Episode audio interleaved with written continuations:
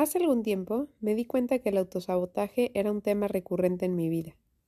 Estudiaba algo o quería empezar algo nuevo y siempre sentía que necesitaba saber más, aprender más, hacer algo mejor, o pensaba que había muchísima gente que sabía más que yo o lo hacía mejor que yo, o simplemente que tal vez ya no me gustaba tanto eso que había escogido, y entonces necesitaba cambiar.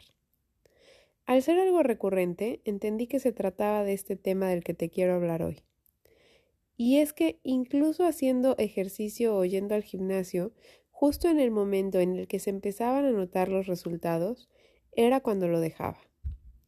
El autosabotaje, en caso de que no lo hayas escuchado antes, se refiere a aquellos comportamientos, pensamientos o actitudes que limitan nuestro crecimiento personal, profesional o emocional y nos impiden alcanzar nuestros objetivos, y puede llegar a nuestras vidas de diferentes maneras. Procrastinar tareas, evitar tomar decisiones importantes o no tanto, y dejando que las emociones y o pensamientos negativos, como los que te contaba que aparecían de repente en mi cabeza, tomen el control de nuestra vida. Nos autosaboteamos por miedo, miedo a fracasar, al rechazo, a la crítica o a enfrentarnos a aquello que nos es desconocido. Estos temores pueden hacernos sentir inseguros y vulnerables, lo que nos lleva a evitar situaciones que podrían ser beneficiosas para nosotros. Lo que quiere decir que preferimos ponernos el pie que enfrentarnos a aquello que podría darnos la oportunidad de crecer, aprender y desarrollarnos, pero que desconocemos. Otra de las razones por las cuales nos autosaboteamos es porque tenemos creencias limitantes de nosotros mismos. Puede que si te autosaboteas sea porque no te consideras capaz de hacer eso que habías estado pensando o que te gustaría hacer, y que son creencias que tienen que ver con tu educación, historia, experiencias pasadas o las expectativas que tienes sobre ti mismo. Si crees que no eres lo suficientemente bueno, inteligente o talentoso, es más probable que no intentes hacer algo que realmente quieres o que cuando lo intentes te invadan todos estos miedos, haciéndote no esforzarte lo suficiente para lograrlo o abandonando antes de tiempo. También puede ser el resultado de una falta de autoestima y autoconocimiento en el que desconoces tus fortalezas, debilidades para lo que eres bueno, pero también tus necesidades. Y de esta manera es más difícil tomar decisiones conscientes que te acerquen a lo que quieres o esperas de ti. Además, si no valoras todo lo que haces y lo que has conseguido hasta este momento de tu vida, tus aciertos y buenas decisiones, es muy fácil que pienses que cualquier otra persona lo haría mejor que tú o que tú no tienes eso que se necesita para hacerlo. Creo que para evitar el autosabotaje en tu vida, lo mejor que puedes hacer, y algo que me funcionó a mí, es tomar conciencia. Empezar a darte cuenta si lo que estás haciendo, pensando o sintiendo es producto o viene desde este lugar de autosabotearte. Si cada vez que empiezas algo tu cabeza empieza a llenarte de razones por las que no deberías, no eres capaz, no tienes lo suficiente, o ya con eso estás bien, ¿para qué le sigues? Y no logras terminar lo que empiezas o llegar al lugar al que querías llegar, es probable que tú te estés poniendo el pie.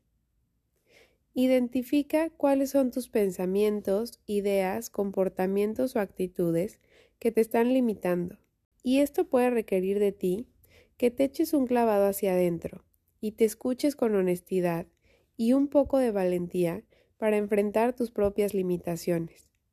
Una vez que identifiques si tienes tendencia a autosabotearte, puedes identificar cada vez que tu mente te esté jugando una trampita y cambiarle el pensamiento por otro en el que dices, ok, ya sé que eres otra vez tu autosabotaje, ya te escuché, pero vamos a seguir haciendo esto porque la única manera de demostrarme si lo puedo hacer es haciéndolo. Aprende a manejar tus emociones negativas. a escucharlas e identificarlas para saber si te estás autosaboteando. Y aquí es difícil entender o escuchar tus pensamientos si generalmente tienes un tipo de pensamiento muy repetitivo o que ya ves hasta como parte de tu personalidad que ni te hace ruido.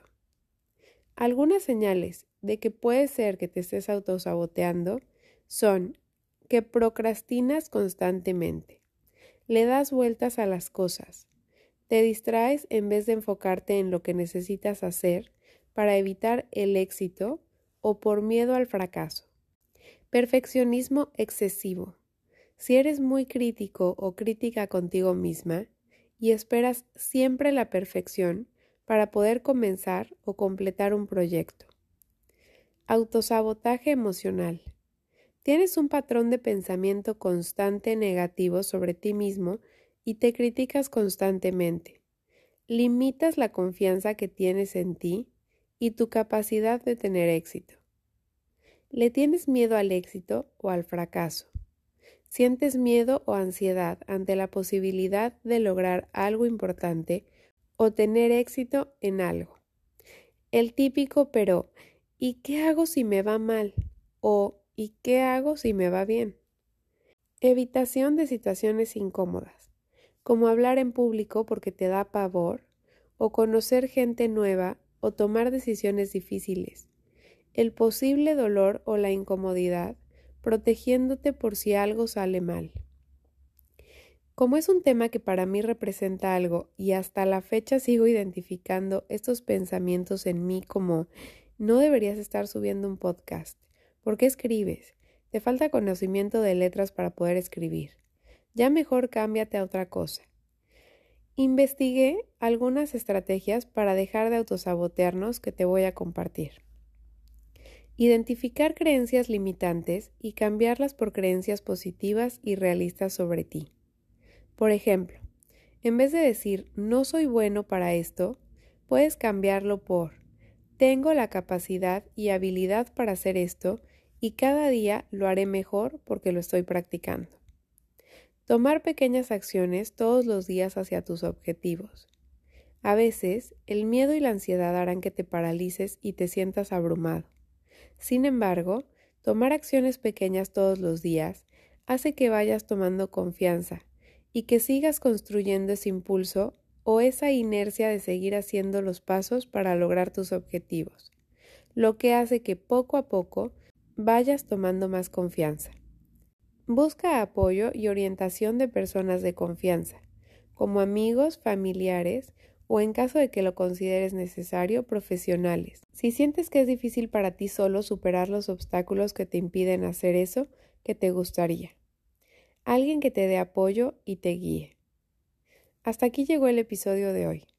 Lo único que quiero dejarte es esta idea de que la única manera de que sepas si lo puedes hacer o no, es haciéndolo. Que hay muchísimas personas que hacen las cosas mejor que tú.